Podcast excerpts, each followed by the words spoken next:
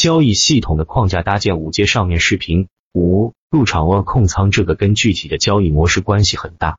短线超短，除了严重的下降通道，基本都应该出手。中线而波段玩法，可能只在上涨趋势中持股。长线、年线交易，甚至几年出不了一次。入场就是遇到是符合自己交易系统的机会，果断出击。这点最好宁缺毋滥，一定要记着，不要为了交易而交易。控仓通常分两种情况，一是大环境不好，市场环境差，没有赚钱效应，主动型控仓；另一种情况是就是由于连续亏损导致的暂时终止交易的空仓，用来反思和调整状态。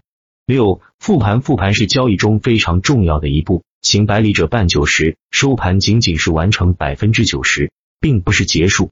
交易在盘中，提升在盘后，盘中难免会遗漏一些东西，通过复盘能够查缺补漏，同时做好第二天交易计划。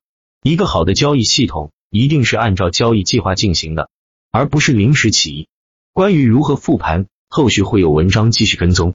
七完善与一个大提醒，无论什么样的交易系统。都无法做到百分百盈利，如何处理失误的交易才是取得进步的基石。善反思，常总结，树立正确的投资理念，根据自己的性格找到适合自己的交易模式，短线、中线、长线，然后根据交易风格找到对应的买入策略，根据买入策略细化交易类型去观察、验证、完善，长此以往，把交易做到极致。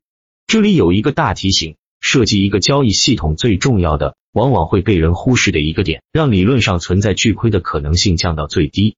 这就是交易暗门。交易系统里绝对不要存在暗门，你要时常修正它。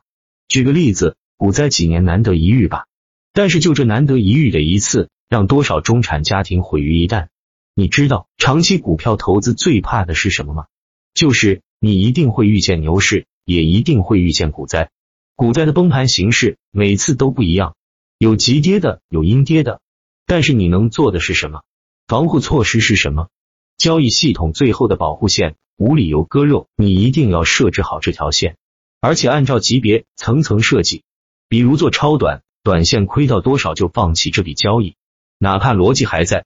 且不说你从超短变成了短线，短线变成了波段，但当真正的波段变成中线的时，那个时候你想再回头就很难了。比如做长线。仓位配置完毕之后，亏到多少就放弃这笔交易，哪怕逻辑还在。无理由割肉与逻辑无关，与保命有关。今天讲的是整个交易系统的框架。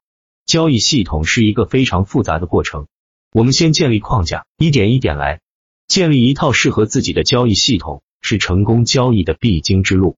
如果还没有的，可以先借鉴打板客网交易系统一点六三版，基于之上再去打造自己的。可以事半功倍。未完待续。